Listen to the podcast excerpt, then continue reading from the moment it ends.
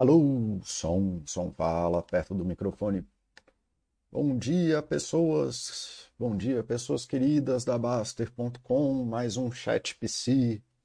Eu sou o Paulo, né, sou psicólogo e moderador de saúde da Baster. E aí, galera, como é que vocês estão hoje? Temos som, temos vídeo, estamos incorporados. Ok, parece que estamos incorporados. Pai Paulo tá on. Alguém aí me fala do vídeo do som?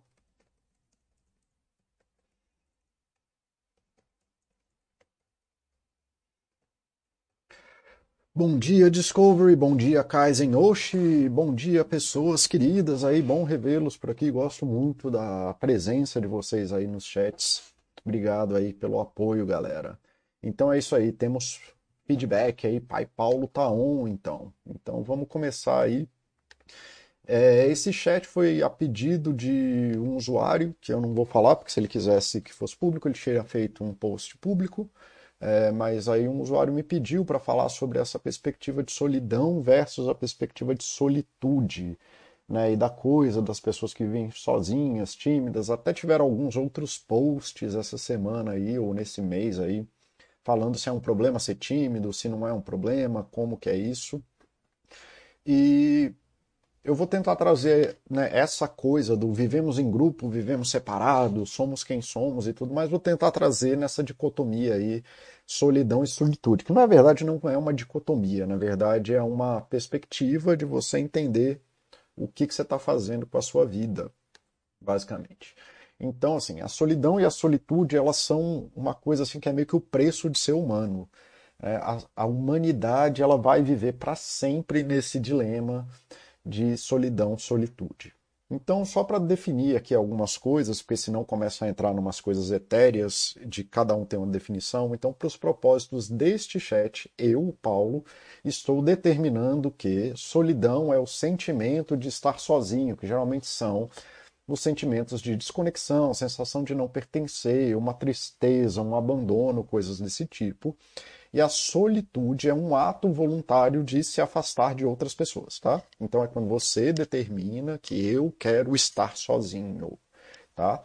E aí a solitude pode ou não ter a solidão, né? Então você pode sentir-se solidão quando toma um ato de solitude, mas são coisas diferentes, tá? Então a solitude ela vai estar no campo da ação, né, de, de você tomar esse ato voluntário de se afastar de outras pessoas, e a solidão vai estar mais no campo do sentimento, tá bom? Então, assim, estou definindo assim para a gente poder organizar algum raciocínio, senão a coisa fica maluca, tá bom? Porque aí cada um vai rodar com a sua própria definição. E para começar o chat, a gente vai ter que falar ali de uma coisa que eu já bati na tecla algumas vezes, que é que nós somos seres de dependentes, nós somos dependentes de outras coisas, inclusive de outros humanos. Então, apesar dessa nova moda, tendência aí de autossuficiência, nós somos seres dependentes. E mesmo que fosse naturalmente independente, seja lá o que isso for, a vida hoje, que a gente tem hoje, é uma vida dependente. 99% das coisas que ocorrem na sua vida são dependentes de outras pessoas, desde a comida que você come, da água que chega na tua porta, da casa que você mora, da escola, formação profissional, trabalho, tudo. Tudo na sua vida depende da organização de milhares e milhões de pessoas a todo instante. A água que chega na sua porta não depende da sua ação. Você só paga lá, mas tem um milhão de pessoas lá. E se essas um milhão de pessoas morressem hoje, você ia morrer de sede, porque você não tem como coletar água. Então a gente é dependente. Tá? Então vamos tentar olhar dentro dessa ótica em que nós precisamos de outras pessoas para existir. Não existe essa modinha do eu sou o fuderoso da esquina que sou melhor e maior que todo mundo, porque aí vem a greve dos caminhoneiros, acaba a gasolina na, na tua cidade, e aí de repente você fica frustrado porque o rei não pode ter gasolina no carro. Não estou discutindo que é certo ou não a greve dos caminhoneiros, estou falando que tudo na tua vida, tu depende do engenheiro químico que você nem conhece para conseguir trabalhar hoje, mas nós somos dependentes direto ou indiretamente de outras pessoas. E outra coisa que é bom a gente alinhar aqui no começo é que nós não podemos ser sozinhos. Né? Então, no outro slide, no anterior, eu levei em consideração que talvez, quem sabe, a gente houvesse em algum momento da humanidade que a gente pudesse ser independente. Mas, pelo que a gente sabe da nossa espécie, nunca houve essa situação. Tá? Nós nunca estamos nem nunca estivemos sozinhos. E nós nunca estamos sozinhos porque quem a gente é foi construído com outras pessoas. Então, seja lá quem foi seu pai, sua mãe, seus amigos de infância, você carrega essas pessoas em você hoje. Então, você não pode ser uma pessoa solitária por definição, porque você não brotou do além da sua própria determinação. Você não definiu como você ia crescer, você não definiu quase nada na sua vida a tempo nenhum. Tá? Então, mesmo que você estivesse sozinho, você carrega as experiências que você teve com todo mundo. Tá? Dentro de nós, a gente carrega a influência daqueles que nos ajudaram a sermos quem nós somos. Tá? E aí tem não só do passado, então a gente carrega isso com a gente, mas a gente ainda tem as dependências de quem a gente convive hoje, direto ou indiretamente. Tá? E o contato com essas pessoas, direto ou indireto, são quem ajuda, né, são as ajudas que a gente tem para poder ser quem nós somos. Eu sou falante de português porque eu tenho com quem falar português. Eu preciso de outra pessoa para falar português. E eu falo português porque isso está amarrado na minha história. Isso é importante para mim porque eu nasci é, numa, num país lusofono. Né? Então, assim, a gente precisa disso, tá? Então a gente carrega isso dentro da gente e a gente precisa hoje de pessoas que falem de português para eu ser lusófono, para eu poder continuar falando português, tá? E essas capacidades dessas pessoas que nos influenciaram e continuam influenciando a nossa vida, continuam permitindo que nós sejamos quem nós somos. Isso desde a tua esposa, da pessoa mais próxima de você, ou pelo menos é o que a gente tem alguma expectativa, até o gari que trabalha ali tirando o lixo. Aí você vê lá, quando os gari entram em greve, vira uma balbúrdia no país, todo mundo reclamando, porque não consegue mais ser sozinho porque tem lixo na rua. E aí nessa hora não cai a ficha da pessoa de que ela não consegue ser quem ela é sem a ajuda do gari. Né? Então, assim, seja como for, você é dependente e para você que ser quem você é hoje, você depende tanto das pessoas na tua história quanto das pessoas que envolvem a tua existência nesse momento, direto ou indiretamente. E aí a gente entra nessa questão da dependência, a gente entra nessa história da solidão, tá? Nós nos tornamos quem somos a partir daquilo que a gente vive.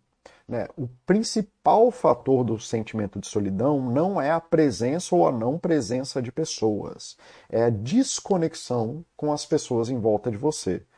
Né? Nós, nos podemos, nós podemos, e várias pessoas se sentem de repente sozinhas, num casamento de 10 anos, porque o casamento afastou, acabou a conexão do casamento e de repente você se sente sozinho naquela relação ou em grupos de amigos muito antigos, quando você tem um filho, que aí você quer falar do filho e os caras estão falando de futebol. Ou quando você.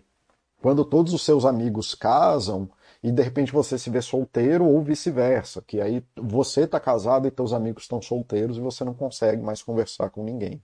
E aí é uma desconexão entre a relação que você tem com as pessoas.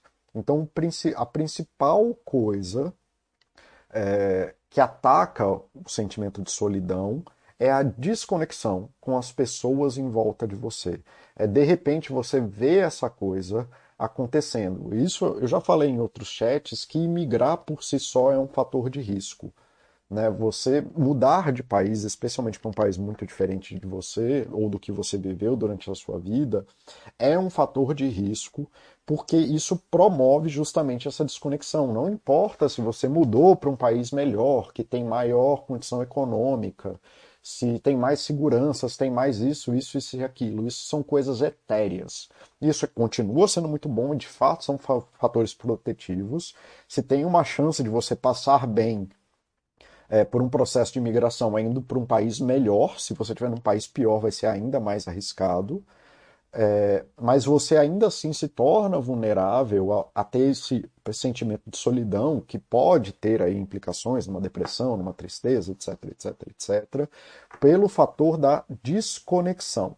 tá? Então a solidão ela está associada não a pessoas, e sim a desconexão com pessoas em volta de você. Então a solidão, né, até usando essa metáfora que eu falei do imigrante, ela acontece muito quando nós nos tornamos imigrantes nas nossas próprias vidas, quando alguma mudança ou algum hábito acaba nos afastando da estrutura que nos permita ser quem somos. Paulo, mas o que você está querendo dizer com mudança ou hábito? Então, por exemplo, a gente sabe que uma, um adolescente que termina o segundo grau, isso é muito comum no meu consultório. Um adolescente que termina o segundo grau e não consegue entrar na faculdade, quando todos os amigos foram para a faculdade, ele passa por esse processo de solidão, porque os amigos dele mudam as, os tipos de relações que eles têm, e essa pessoa que não, desculpa, que não passou na faculdade, ela começa a ficar para trás, começa a abrir uma desconexão e ela não consegue acompanhar. E aí ela se sente distante dos amigos que estão agora falando dos problemas da faculdade e ele não tem nem problema nenhum para falar. Com a classe, com as classes mais pobres, que é normal as pessoas não fazerem faculdade, eu não estou falando que é certo ou que é errado, gente, só estou descrevendo uma estatística social, tá? Eles vão para o trabalho e aí o adolescente que não começa a trabalhar começa a sentir desconexão é, em relação às pessoas ali, os amigos começaram a trabalhar e agora tem rotinas diferentes, não tem mais aquela mudança do segundo grau e tudo mais. E por aí vai. Então tem uma mudança no ambiente de vida, seja pelo motivo que for, pelos contextos em que as pessoas vivem, e aí de repente mudam, quebram-se essas teias de segurança que a gente tinha, e aí de repente a coisa quebra. E aí a gente se sente sozinho ou um hábito. Então, por exemplo, ali você tem uma época ali de na tua vida, na faculdade, em que as pessoas, né, especialmente no começo da faculdade, que as pessoas estão bebendo muito e tudo mais e tal, e é tudo festa, é aquela coisa da festa da faculdade para lá e para cá. E aí você está nesse lugar, aí chega ali no quarto, quinto semestre e começa a coisa do estágio, as pessoas começam a ficar mais orientado para a profissão. Mas aí você que só bebe não consegue mais se conectar com esses teus amigos, porque eles não, mais, não têm mais tempo para tomar cerveja no boteco meio-dia, porque eles têm que ir para o estágio. Então, como você não tem hábitos, você não consegue acompanhar. Né? Como você não tem um outro hábito, você não consegue acompanhar a coisa. Ou quando você estava lá é, praticando esportes e tudo mais, e de repente você se vê ali fora do teu grupo, você muda de grupo e entra para um grupo que não pratica esporte. Então, assim, até se a gente não tem hábitos que nos aproximam das pessoas, não precisam acontecer mudanças drásticas, como mudar é, totalmente o ambiente social, como é a transição da, do segundo grau para a faculdade. Pode ser só uma questão de hábito. Né? Então, assim, como você tinha o hábito de beber ao meio-dia e agora as pessoas não estão fazendo mais isso, com você, de repente você tem essa desconexão das pessoas. Né? E isso acontece em mais graus ou menos graus, então é por isso que uma pessoa bonita se sente feia quando termina um namoro. A pessoa não muda em si, ela só queria ser bonita para o parceiro. Né? Ela queria ser bonita ali para aquele parceiro que não está mais com ela. Então essa desconexão causa toda uma mudança psicológica na vida da pessoa. Então o cara é um puta trabalhador, tá bem, termina com a mulher e se sente um lixo. Ele é um bom pai, tarará. Aí a termina o casamento e de repente ele se sente um lixo. Então, um término de casamento já traz esse sentimento de solidão, não apenas porque você perdeu a tua parceira e tudo mais, porque agora você vai seguir uma vida sozinho, mas porque foi rompido os hábitos que você tinha de pertencimento às coisas que você fazia. Né? Então, mudar de casa, quando você muda de casa, demora um tempo até você se sentir na casa nova. Tá? E por isso, por exemplo, que a gente se sente frágil ao mudar de emprego, mesmo que o emprego seja melhor, porque a gente perde os laços que nos davam um senso de valor. Então, mesmo que uma mudança seja boa, muitas vezes a gente acaba se sentindo sozinho porque a coisa que vai acontecer é nova e pede novos hábitos da gente. A gente nem precisa ter uma mudança estrutural, só uma mudança pequena de hábitos já pode trazer um senso de solidão muito forte, tá? E aí tem que lembrar ali, isso eu gosto dessa frase, é, é eu parafraseando o que o Clinton falava na, no, quando ele tentou se eleger lá, que é it's about, economy, it's about economy stupid, it's about people stupid. É sobre as pessoas estúpido. O sentimento de solidão aparece quando as nossas ferramentas que, de conexão social não são mais suficientes. Então, quando a gente tem uma ruptura da nossa capacidade de se conectar socialmente com outras pessoas, porque é sobre pessoas, acaba. E aí vem o, o, sentimento de solidão. Ou quando vem um problema e a gente não tem mais essa ferramenta, ou a ferramenta que a gente tem não é mais o suficiente para a gente buscar a saída. Então, a ideia de que a gente pode ser independente dos outros acaba nos afastando ainda mais aumentando o nosso estresse e coloca a gente fechado dentro dos nossos delírios. Né? Um exemplo disso, apesar, é, eu acho legal porque a pessoa faz a coisa certa, mas fazendo do jeito errado. Quando o Baster fala, você já usou a busca, porque isso não é um problema novo, é isso que a pessoa está falando. A pessoa está perdida, achando que o problema dela de vou ter que mudar de apartamento é um negócio absolutamente novo. E aí ela vem na Baster pedir ajuda, que é a coisa correta, mas ao invés de parar para pensar, poxa, isso é um problema social comum, deve ter saídas, deixa eu buscar a busca, ele fala na perspectiva dele como se aquele fosse o maior problema do mundo. Então o cara entra num delírio como se aquela coisa fosse especial. Porque é especial para ele, isso não é um problema, tá? Mas é isso, assim, o cara vem pedir ajuda na Baster porque ele se viu perdido e não está sabendo como buscar informações para tomar decisão, que não tem o menor problema, a Baster está aí para isso mesmo. Eu só estou falando dessa coisa do cara não conseguir perceber que muitos dos problemas que são muito especiais são especiais para a gente, mas que eles têm resolução no mundo, porque geralmente os problemas que os humanos passam são normais, é muito incomum a gente ter um problema extraordinário. Deixa eu ver se o pessoal está falando alguma coisa aqui. Bom dia, V8, como é que você está, meu querido? Bom vê-lo por aqui de novo também. Então, assim, quando a gente abre mão do contato com os outros, pelo motivo que for, a gente abre mão da maior ferramenta que a gente tem para a solução de problemas. A maior ferramenta, e a ferramenta que muitos teóricos da psicologia, da sociologia e de quase tudo que está relacionado a humanidades, diz ser a grande diferença da espécie humana para as outras espécies, que é a linguagem. Uma das grandes portas que a linguagem abre é poder resolver os nossos problemas com a ajuda de outras pessoas. E aí, quando a pessoa que se percebe sozinha, o sentimento de solidão é isso, né? Ele vem desse lugar onde a pessoa se sente sozinha e não está conseguindo estruturar soluções para os problemas dela, para as necessidades delas, com outras pessoas. Tanto que eu falo assim, é muito a psicologia é uma profissão muito subvalorizada. E um dos grandes problemas da psicologia é que a pessoa não vem pedir ajuda para o psicólogo antes, né? Geralmente a pessoa que pediu ajuda para o psicólogo, ela já passou na mãe, no pai, no tio, é, no primo, no sobrinho, no garçom, no barman, é, no chefe, não sei o quê, no psiquiatra. O psicólogo é a vigésima pessoa que ele vai pedir ajuda. Então, muitas vezes ela já aprofundou muito no sofrimento e a linguagem que ela estava usando não era uma linguagem, ou a linguagem que ela estava recebendo de volta das pessoas, não era uma linguagem suficiente para ela poder resolver o problema que ela estava resolvendo. E aí, se ela tivesse vindo antes, se eu tivesse conseguido estruturar melhor o problema com ela, ela se tornava até capaz de buscar essa ajuda das outras pessoas de uma forma melhor. Tá?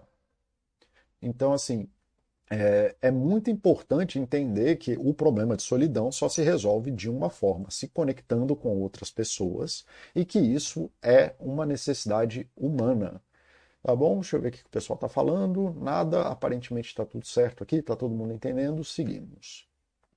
Tá? E não é a linguagem que determina a nossa vida, não é por causa da linguagem que isso determina a nossa vida. A linguagem é uma ferramenta social que permite que você possa fazer parte do grupo, que você possa afetar as pessoas com a dinâmica de problemas que você está vivendo e que elas possam olhar para o teu mundo na tua ótica.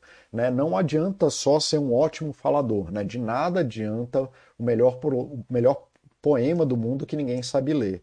Então você tem que pensar em quais são as pessoas que podem te ajudar a resolver o problema, quem são as pessoas que podem estar é, tá em volta de você e que vão compreender o poema da tua vida que tu está escrevendo, que vão né, chegar perto de você. Né? A linguagem, ou seja, o choro de uma criança, é o primeiro mecanismo de afetar o mundo que a criança tem. E é assim que ela consegue dizer para os pais que ela precisa de algo. E quando acabam as palavras da gente como adultos, né, quando a gente não sabe mais como, com quem falar, como falar, ou a gente tem a percepção de que a nossa fala não afeta mais o mundo, a gente volta a chorar. E é daí que vem o sentimento de solidão, quando a gente percebe a desconexão com o mundo. Né? Então, assim, é essa parte é sobre a solidão. E aí a solidão não importa se você está numa balada, se você está num emprego foda, não importa se você está num casamento de 20 anos. Quando a gente está falando de solidão, a gente está falando da ruptura da conexão. Tá bom? E na solitude? Né? A solitude é afastar-se dos outros voluntariamente. Tá?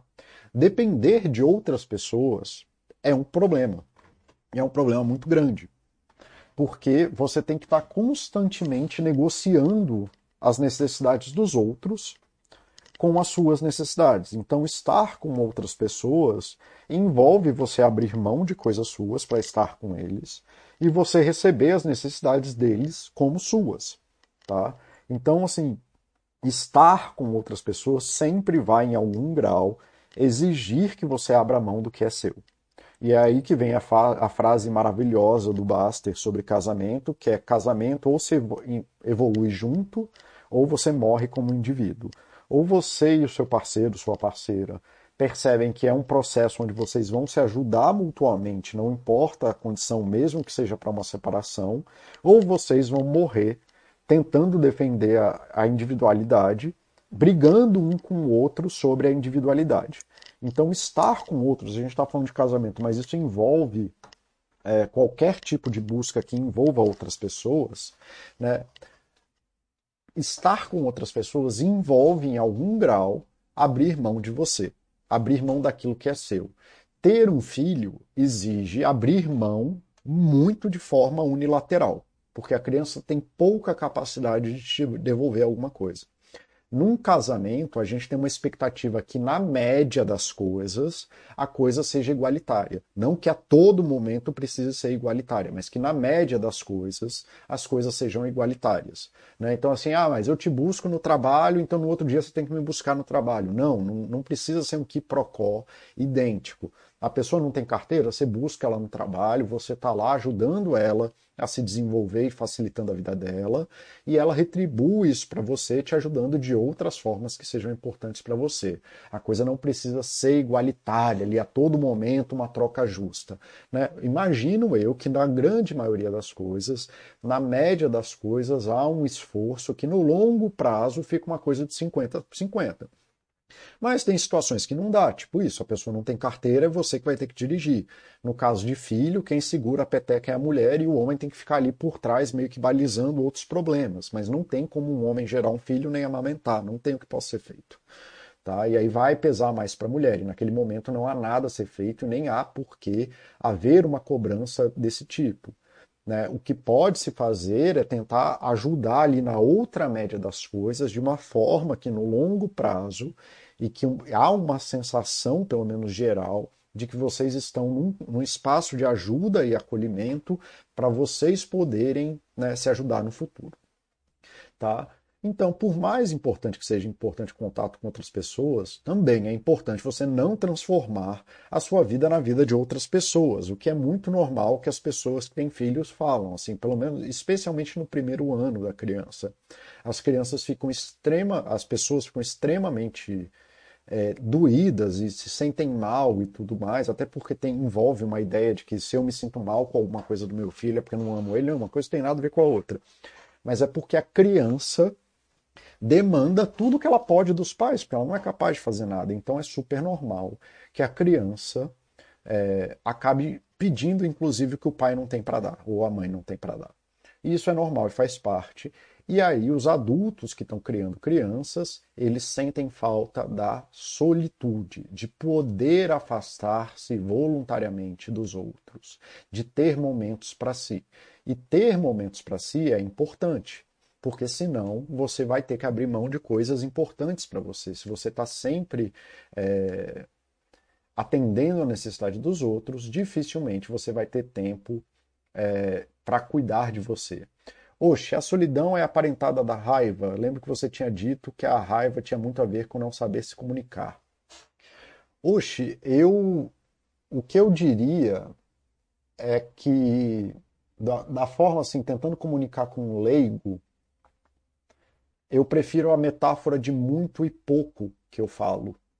De que qualquer coisa que te bote num, num extremo vai te levar para caminhos confusos. Então, a solidão, você se vê numa situação em que você não consegue se comunicar com os outros e que, porque você não consegue se comunicar com os outros, é, você vai ter muitas necessidades pipocando e vai te levar para os estados de muito.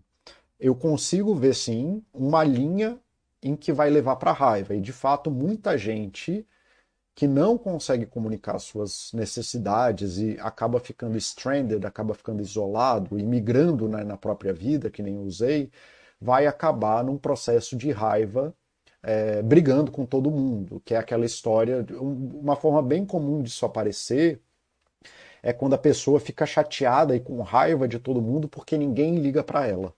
Liga no sentido mesmo, assim, ninguém manda mensagem. Né?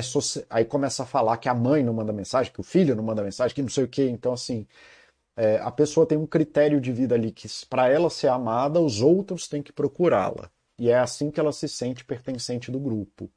E aí, quando isso não acontece, ela apresenta raiva. Mas não é que exista uma linha direta para raiva vai ter uma, uma linha direta para os estados de muito, muito choro, muita raiva, muita tristeza, e aí isso vai ser determinado, quero que eu tentei falar lá no curso sobre emoções, muito pela, por como você aprendeu a lidar com as tuas condições de vida, que aí é aquele entrelace lá do biopsicossocial, tá? Mas geralmente é isso, assim, quando você não tem mais capacidade de se comunicar, vai voltar muito daquilo que é básico da humanidade: choro, raiva, agressividade, é... as coisas mais primais, assim, assim por dizer, a gente vai lidar mais com as coisas, impulsividade, é...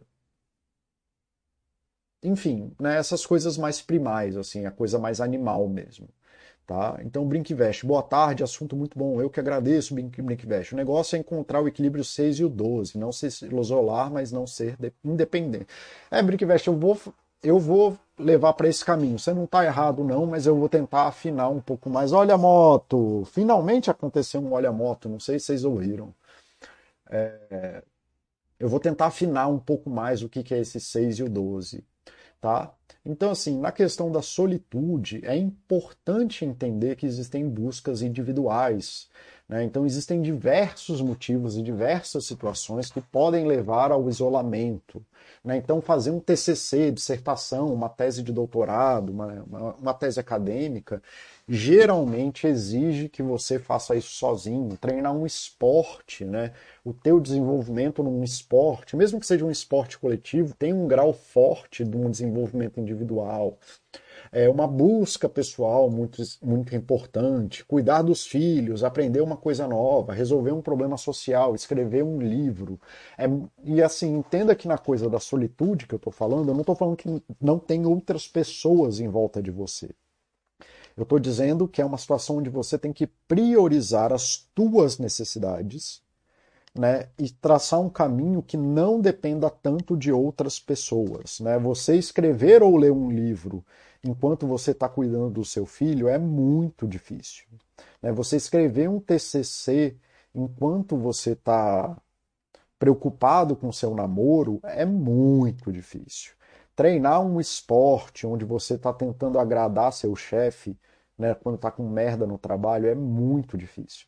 Então é importante achar espaços onde a, a influência social tenha menos, é, menos força para você poder fazer essas buscas por falta de palavra melhor, com uma coisa mais pura, onde você possa entrar em contato com aquilo que a situação está te pedindo, sem o barulho social em volta de você.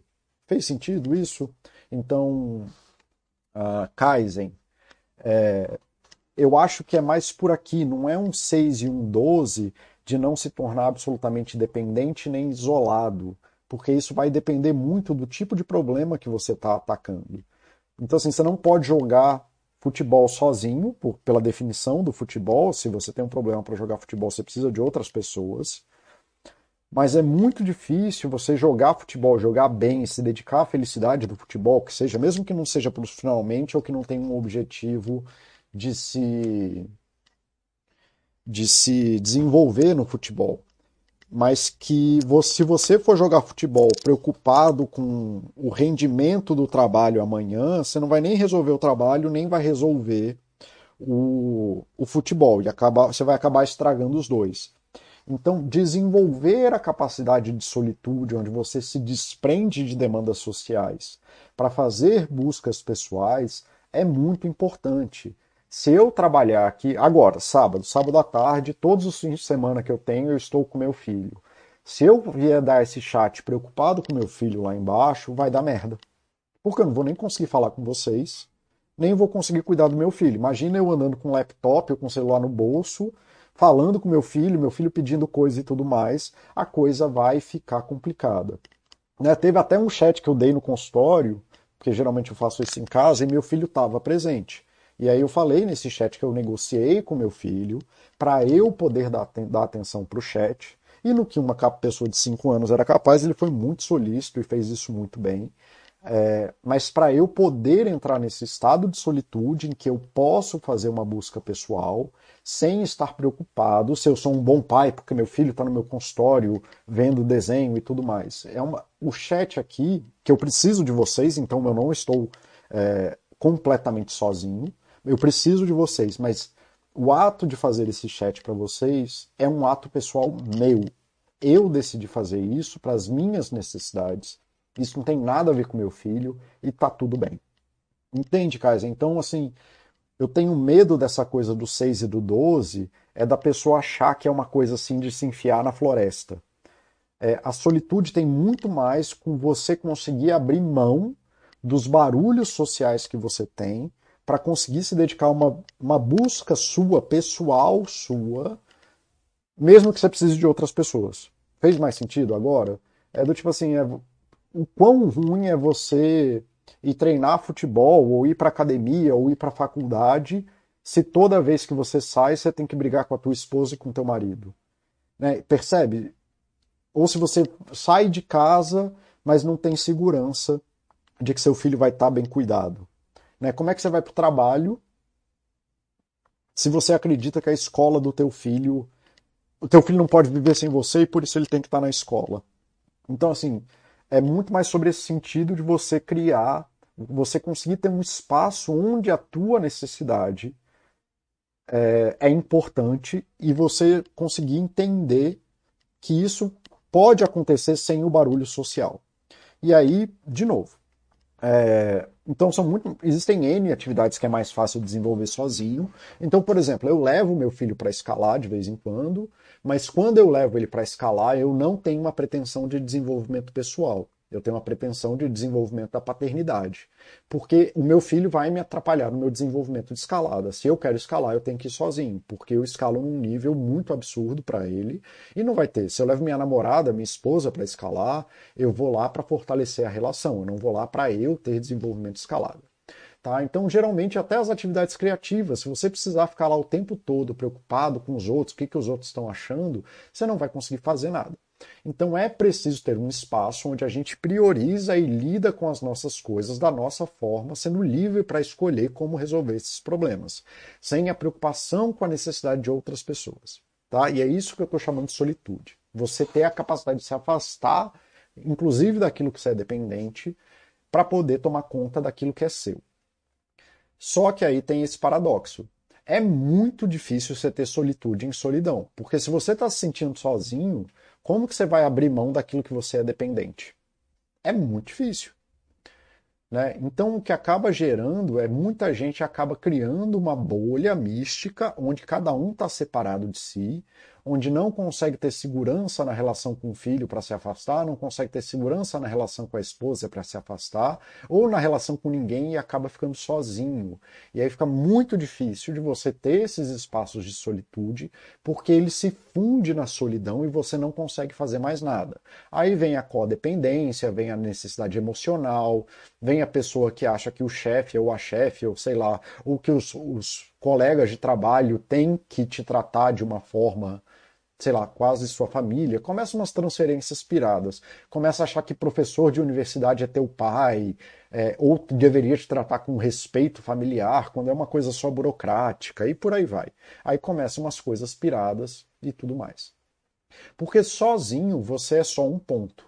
Sozinho você é esse ponto aqui isolado e você acaba abrindo mão das interconexões que a sociedade permite que você faça então, e você viver de uma forma organizada, vamos pensar que cada bolinha dessas aqui é uma necessidade sua, e cada pontinho menor são as pessoas que facilitam ou que podem facilitar que você tome conta da tua vida.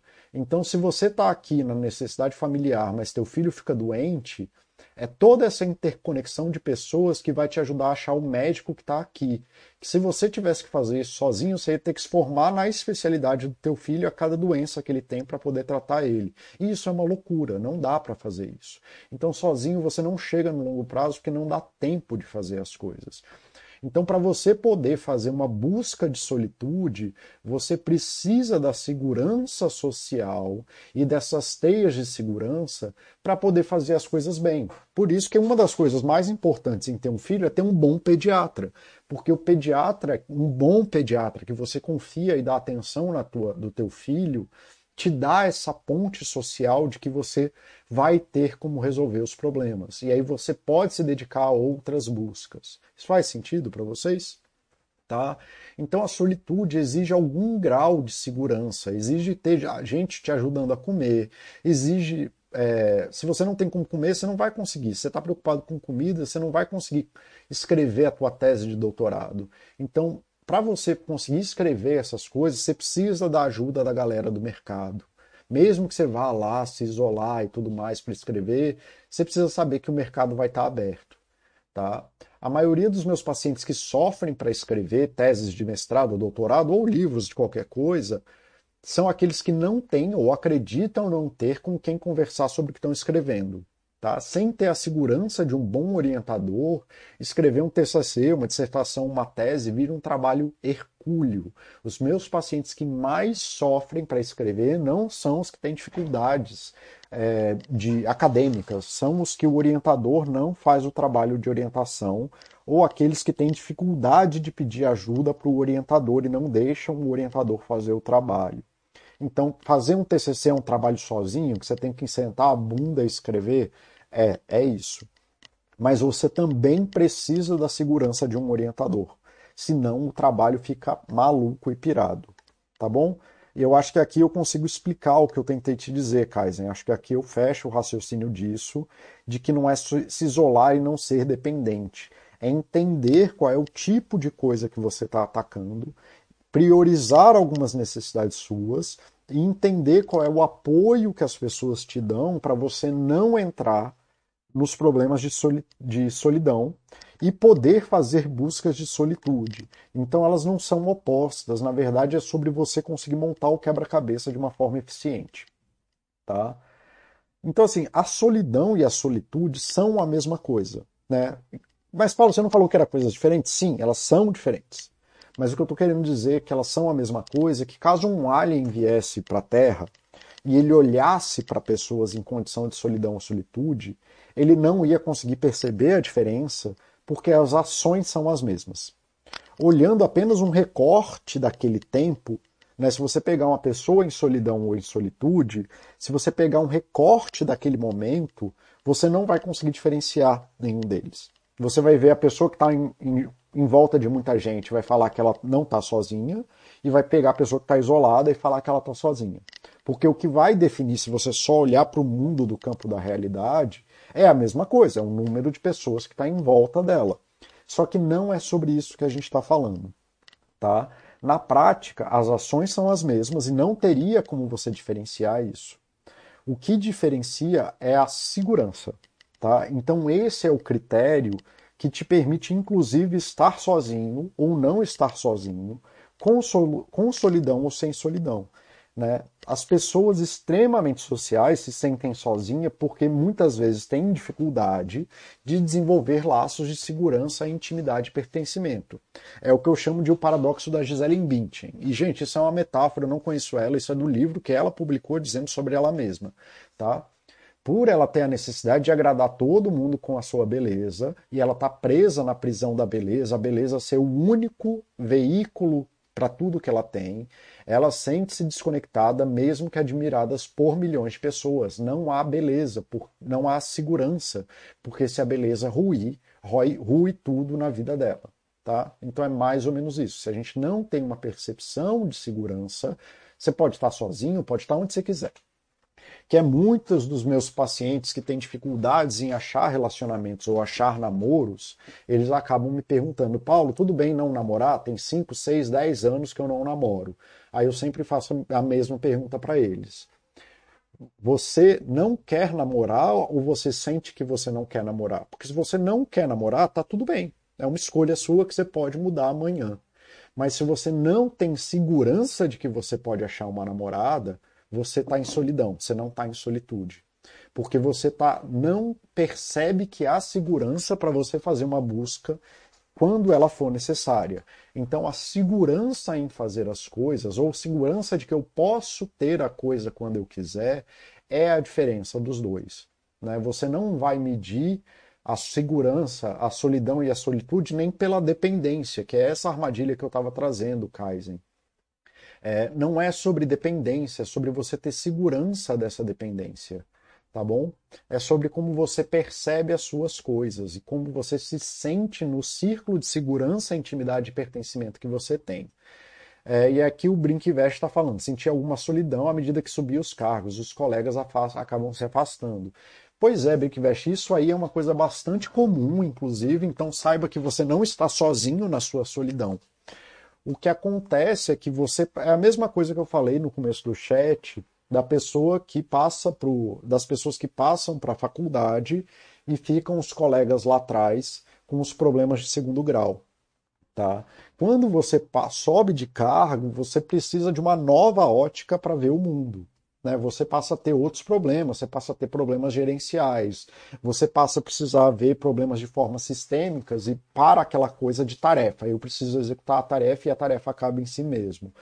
E aí, as pessoas que estavam com você, elas geralmente não acompanham isso, porque elas não subiram de cargo e não têm a necessidade. E aí, essa é uma hora que você precisa montar um novo grau é, de amizades, um novo grupo de segurança. É, tanto que eu sempre falo, quando acontece essa transição do trabalho mais técnico, operacional, para o trabalho gerencial, e eu já falei isso aqui na Basta, ele falo para todo mundo, procurem mentores, plural, um, dois, um a três pessoas muito acima de você, tipo três, quatro cargos acima de você, que você consiga que ele sirva de referência e de baliza para te ajudar a superar esses problemas porque a pessoa que fica para trás, né, você estava lá, tava lá com seus amigos de ordem operacional. Deixa eu dar um exemplo mais concreto assim. Pensa em programador, porque programador é uma profissão que o pessoal adora ficar no operacional. Então você era sênior operacional lá da tua equipe. Aí você migra para o cargo de gestão e o cargo de gestão não é mais operacional, ele é de gestão sobre pessoas, visão de longo prazo, estratégia e tudo mais. Só que os programadores adoram ser operacionais. Então, os teus amigos, eles nem gostam do tipo de problema que você está tendo. Eles nem, tipo, eles, é isso, eles querem ficar resolvendo o problema da tarefa. Então, quando você passa para esse lugar, a melhor coisa que você pode fazer é achar um, dois, três mentores que você possa dialogar abertamente sobre os problemas e eles vão te dando o caminho das pedras, porque os teus amigos operacionais, eles nem sabem o tipo de problema que você tem, muito menos o tipo de solução que você pode buscar. Porque eles continuam resolvendo ali a coisa de fazer tarefa. Então, quando você acha esse mentor, ele é um cara que assim, cara, ó, trabalhei em tal empresa, foi assim, assim, assado, eu desenvolvi isso tal, eu fiz a pós tal, e aí eles, e você começa a se sentir menos abandonado, menos sozinho. Fez sentido para ti, Brickvest? Tá? Então, assim, além de achar pessoas que estão com o mesmo tipo de problema pra, que você, é, é sempre bom ter alguém que está ali profissionalmente, que está uns 10 anos na frente de você na carreira, às vezes 15, 20 anos também. Alguém que possa te orientar, porque essa pessoa ele tem muita experiência vivencial e ele vai ser uma pessoa que vai conseguir te, te falar quais são os espaços de desenvolvimento que você não consegue ver. Enquanto os teus amigos que ficaram no operacional, eles não, eles nem conseguem entender o tipo de problema que você está vivendo, tá? Não sei se isso faz sentido para você, se tiver mais alguma dúvida aí você me pergunta. Kaizen, fui pai com 19 anos, vi toda a galera estudando e curtindo e eu com outro tipo de vida, fiquei bem desconectado dessa galera para minha idade. Pois é, cara. É bem isso, é o tipo de exemplo, assim, é, uma, é, o que, é aquele tipo de mudança estrutural que eu te falei lá atrás, tá? Então, assim, Pessoas que vivem sozinhas ou em pequenos grupos podem ser muito mais felizes do que pessoas que vivem indo na balada toda semana, porque elas têm um grupos de segurança, pertencimento e intimidade, e eles sabem que eles podem fazer as buscas individuais deles, mesmo que com muita, muita solitude, mas eles têm a sensação de segurança e não se sentem em solidão, tá? E quando eles, quando eles têm necessidades pessoais, eles voltam a pedir ajuda do grupo sem o menor problema. Né? Então essa galera não sente fomo, ou não sentiria fomo, porque eles têm muita segurança de que eles podem se afastar do grupo, que se eles se afastarem do grupo e o grupo fizer lá o que eles quiserem, quando ele voltar vai estar tá tudo bem. É aquela coisa da amizade de 10 anos. Tem 10 anos que eu não falo com a pessoa, mas aí quando eu conversei com ela parecia que era ontem né, que eu tinha visto ela. Olha que segurança bonita de ver na humanidade tá? E aí lembrando, galera, tanto faz se você vive em grandes grupos ou pequenos grupos, tá? É a escolha de cada um. Se você se sente bem sendo animador de festa, ótimo. Se você não se sente bem vivendo animador de festa, ótimo também. Se você é tímido, ótimo. Se você é extrovertido, ótimo. Se você precisa ter 20 parceiros sexuais, ótimo. Se você só se você gosta de namorar, ótimo. Mas seja como for, o que não dá é para viver uma vida sem segurança de algumas pessoas. E que nem eu falei para o Brinkvest ali sobre ter um, dois mentores que, que passaram, é importante a gente ter pessoas que nos ajudam a ter essa segurança de vida, pessoas que ajudam, que lembram a gente que a gente faz parte do todo, porque em solidão não dá. Solitude está tudo bem e até necessário e importante você saber fazer buscas de solitude. Mas o que não dá é para viver em solidão, sem segurança, sendo esmagado pelos problemas do mundo. Então, sozinho, em grupo, cara, com parceiras, mil parceiros sexuais ou com nenhuma parceira sexual, sexual, procure pessoas com que você possa se conectar, pessoas que sejam importantes para você, pessoas que você possa dividir seus problemas, pessoas com que você sinta seguro para dividir seus problemas. O risco é você se perceber numa bolha em que se essa bolha romper, você vai morrer. E de muita gente, essa bolha que nem é desse cara aqui, lá, aqui no fundo, eu consigo não, não consegui. Opa, onde que eu tô? É, não dá nem para aumentar a imagem. Desse cara aqui. Esse cara aqui está na bolha do ego. Esse cara sozinho aqui no fundo está na bolha do ego. Ele tem só o ego dele para poder sustentar a vida dele. E um dia alguma coisa vai acontecer, vai furar essa bolha e ele não vai ter esse mapa inteiro aqui de apoio. Ele não vai ter essa conexão inteira aqui e vai se achar algo injustiçado do planeta. Cara, e precisa assim, é só ver, assim, aqui na verdade esse gráfico está exagerado, porque eu nem sei para que, que esse gráfico era, era só ilustrativo. Mas assim, você está aqui nesse meio e tem um, dois pontos de conexão, três pontos de conexão, já abrem esse mapa inteiro para você. Né? Você, se você for essa pessoa aqui, você não precisa estar ligado que nem o animador de festa aqui, que está todo mundo ligado com todo mundo. Se você for esse cara aqui que tem três pontos de conexão, você já consegue se conectar com o mapa inteiro. Tá? Não precisa ser muita gente, pode ser pouca gente, não tem problema. Você não precisa ter mil parceiras sexuais, também não tem nenhum problema ter mil parceiras sexuais. Você pode ter, só que se você não tem conexão com nenhuma parceira, você está sozinho do mesmo jeito. Você está soli... tá em solidão do mesmo jeito. Tá? Então a chave aqui, galera, não é sobre solidão, não é sobre solitude, é compreender que a solidão né, é sobre segurança e que a solitude é necessária, mas que ninguém consegue ter solitude sozinho porque você é dependente de outras pessoas e você precisa da segurança que essas pessoas te dão para fazer buscas individuais sozinho sem ser esmagado pelo peso do mundo, porque o mundo é muito maior do que a gente. Tá bom? É que nem aqui, imagina o Kaizen aqui com 19 anos sendo pai se não tivesse apoio de nada de ninguém, tivesse que cuidar do filho trancado dentro de um quarto. A pessoa pira, e é por isso que muitos pais piram, muitas mães piram, porque elas se percebem nesse lugar em que se ela não cuidar do filho sozinha, né, em solitude e em solidão, ela é a pior mãe do mundo. Ser, né, raise a child, to raise a child takes a village. Precisa de uma vila para cuidar de uma criança. Se você se põe num estado de solitude e solidão para cuidar de uma criança, você está em um risco absurdo se no seu trabalho você acha que não tem ninguém para te apoiar e tarará, e você se exclui do seu trabalho, competindo com todos os seus parceiros de trabalho, você está se botando num estado de solitude, solidão e você está em risco.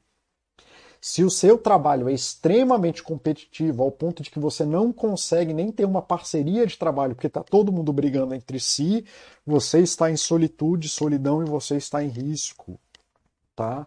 porque é sobre segurança e a capacidade de lidar com os problemas do mundo, inclusive aqueles que você ainda nem teve. Tá? Então, assim, ah, não, porque eu dou conta de tudo sozinho e não sei o que, lá, lá, lá, e você tem um falecimento na família e não tem ninguém para te ajudar. Você vai pirar. Aí você fica desempregado e porque teve recessão, aí você vai pirar, porque você está em solidão e solitude. Então, até para ser sozinho, para fazer aquilo que é importante para você, você precisa da segurança que outras pessoas te dão. Porque se você não tiver um porto seguro, você vai estar sempre com medo da tormenta no meio do oceano. Não adianta, tá? Então, galera, era isso que eu tinha para trazer hoje. É, se tiverem alguma pergunta, podem trazer. Eu estou de boa aqui, pelo menos pelos próximos, próximos minutos. É, já agradeço aí pela atenção, agradeço pela, pela, pela participação de vocês e agradeço ao usuário que pediu aí esse chat de solidão e solitude e espero que ele tenha gostado do conteúdo e lembrem, vocês podem pedir chat aí de qualquer coisa, é, dentro da minha capacidade de tratar do assunto de uma forma que seja compreensível aí para vocês, que eu acho que vai beneficiar vocês, eu vou sempre tentar fazer isso. É... Kaizen, ótimo chat, muito obrigado. Eu que agradeço, Kaizen. Obrigado aí pela participação e obrigado aí. Teu exemplo é um exemplo muito, muito concreto do que eu estava falando. Né? Ser pai com 19 anos é um negócio que rompe né, com todas as estruturas daquilo que você estava vivendo na época e vai trazer esse sentimento mesmo. Fica bem desconectado e vem esses sentimentos ruins. Tá? Então aí, obrigado, galera. Obrigado, Kaizen, Brinkvest. É, obrigado, Oshi. Obrigado, V8, Discovery. Faltou alguém? Ah, acho que não. É isso aí, galera. É, eu que agradeço, Oshi. Então, acho que é isso, galera. Então, bom fim de semana para vocês.